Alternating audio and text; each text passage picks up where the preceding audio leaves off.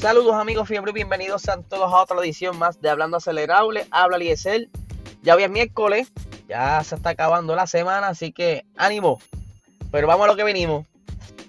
Saben que este, esta temporada de la Fórmula 1 hubieron unos cambios de asiento. Carlos Sainz se fue a Ferrari. Eh, porque Vettel lo sacaron de Ferrari. Ricciardo se sentó en el asiento de Carlos Sainz. Alonso se sentó en el asiento de Ricciardo. Eh, acomodaron a Checo en Red Bull, etcétera, etcétera. Pero no todos han tenido como que mucha suerte o digamos han tenido problemas para adaptarse a esos monoplazas o los monoplazas no están dando lo que ellos necesitan. Pero en especial, específicamente vamos a hablar de Carlos Sainz. Carlos Sainz estuvo dos años en McLaren, eh, donde le sacó el provecho a ese monoplaza. McLaren dio un paso excelente desde los tiempos de Alonso, quien renunció a McLaren porque no, no estaba dando lo que yo necesitaba o lo que él necesitaba para ganar. En ese entonces tenían motor Honda que poco a poco fueron perdiendo hasta los auspicios. Y pues Fernando le dijo, mira mano, yo ya no doy nada con este carro, de verdad yo me voy. Me cansé, me voy. Pero entonces en esos movimientos que hubieron de, motores, McLaren entonces hace contrato con Renault. Y pues Renault obviamente le hizo unas promesas que están, ¿verdad? iban a suplir mejor motor, que juntaron una, unas áreas de oportunidad y que están atacándola, etcétera, etcétera. Y es entonces donde en McLaren cambian los pilotos. Traen unos pilotos más jóvenes nuevo para entonces ir a la par con el desarrollo de McLaren. En ese entonces fue Lando Norris, que todavía sigue sentado en McLaren, y Carlos Sainz, donde Carlos Sainz pasó dos años ahí y exprimió esa McLaren e incluso tuvo hasta podio en un momento dado eh, técnico y tuvo un podio en Monza, que ese sí se lo ganó. Así que McLaren dio ese paso. Pero obviamente esto es porque la destreza del piloto, conjunto con el setup del carro, pues pudo hacer eso. ¿Qué sucede? Carlos Sainz dice que el monoplaza en Ferrari no se siente igual que en McLaren, que él sabe dónde está la diferencia, pero obviamente no, va no lo va a decir, pero que sí ha tenido que, que hacer unos ajustes en su estilo y nos dice lo siguiente.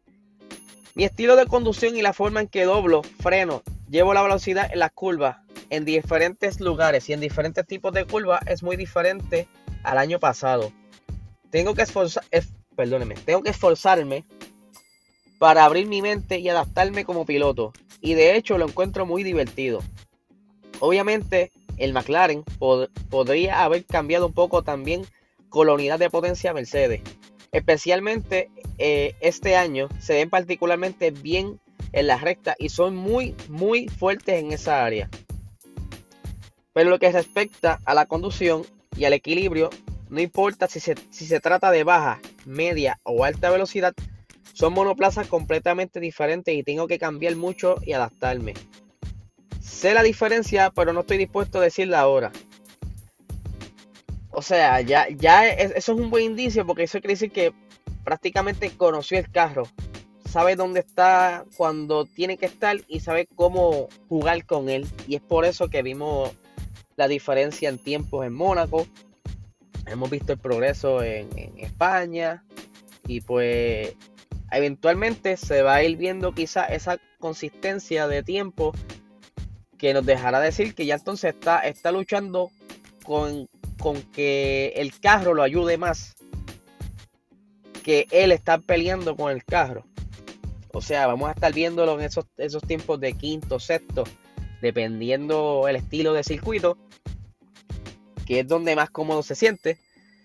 Y pues, a diferencia de Ricciardo, que no ha tenido esa suerte, y hasta el mismo compañero Lando Norris lo dice, y dice lo siguiente.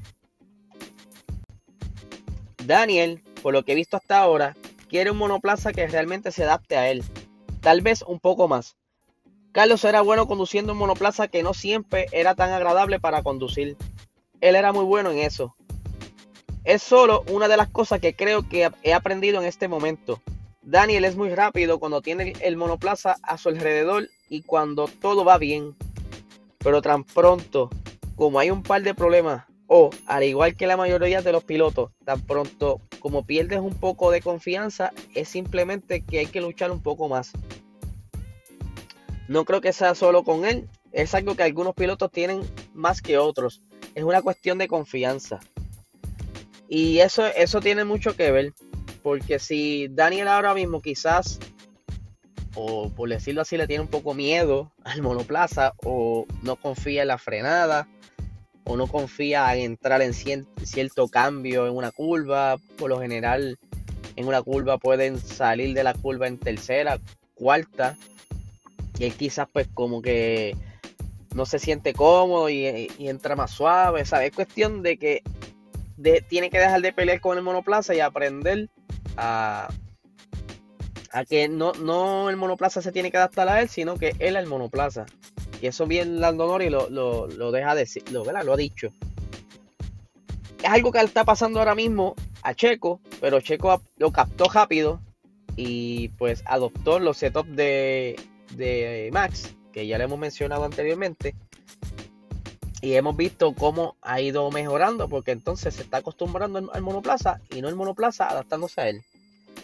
Por otra parte, el jefe de McLaren, Zach Brown, volverá a correr eh, luego de estar tanto tiempo fuera de las pistas, o sea, como corredor, porque él siempre está metido en una pista, cuando no hay Fórmula 1 está metido en algún invento. Sabemos que está bien de lleno en Indy, está bien de lleno en Stream e, y pues va a volver a correr eh, la categoría GT. Todavía no hay muchos detalles, sí se sabe que correrá para un equipo de Sandboard, pero también estaba anunciando que ellos tenían planeado entrar a la WEC, a la World Endurance Championship, ahora en el 2023, para competir en Le Mans específicamente, pero van a aguantar eh, el proyecto, ya que eh, luego de un análisis, en, el 2025 va a cambiar lo que es eh, el reglamento de, de estos carros, donde comenzarán a utilizarse hidrógeno como combustible. Ya se sabe que hay varios prototipos con este concepto. Ya ha funcionado, así que el reglamento se va a adaptar a esto. Y pues ellos dicen, mira, para que vamos a entrar en el 2023, quizás 2024, para volver a rediseñar un carro completo. Y pues como que no es costo efectivo, por el momento vamos a quedarnos centrados en lo que es Fórmula 1, IndyCar y pues eh, lo que es el nuevo proyecto que él lo está trabajando no tan sí de lleno pero él en asociación con otra persona más que en Streame y pues ellos se motivaron cuando Ferrari anunció que va a volver a Alemán en el 2023 y pues no te extrañe que Mercedes meta un poquito porque esto es verdad como que un poquito de competencia entre marcas ya. Y se motivan. Y es por eso que Zach Brown dijo, mira, vamos a aguantarlo, entramos mejor en el 2025 con todos los diseños, con todos los reglamentos nuevos y diseñamos solamente uno.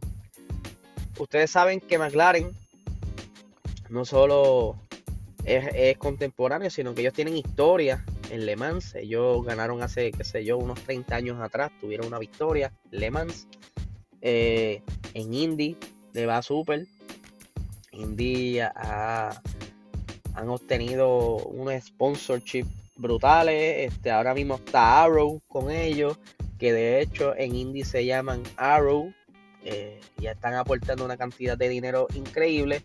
Y pues creo que también esto va de la mano con la estrategia de vender las facilidades de McLaren para entonces tener más rentabilidad.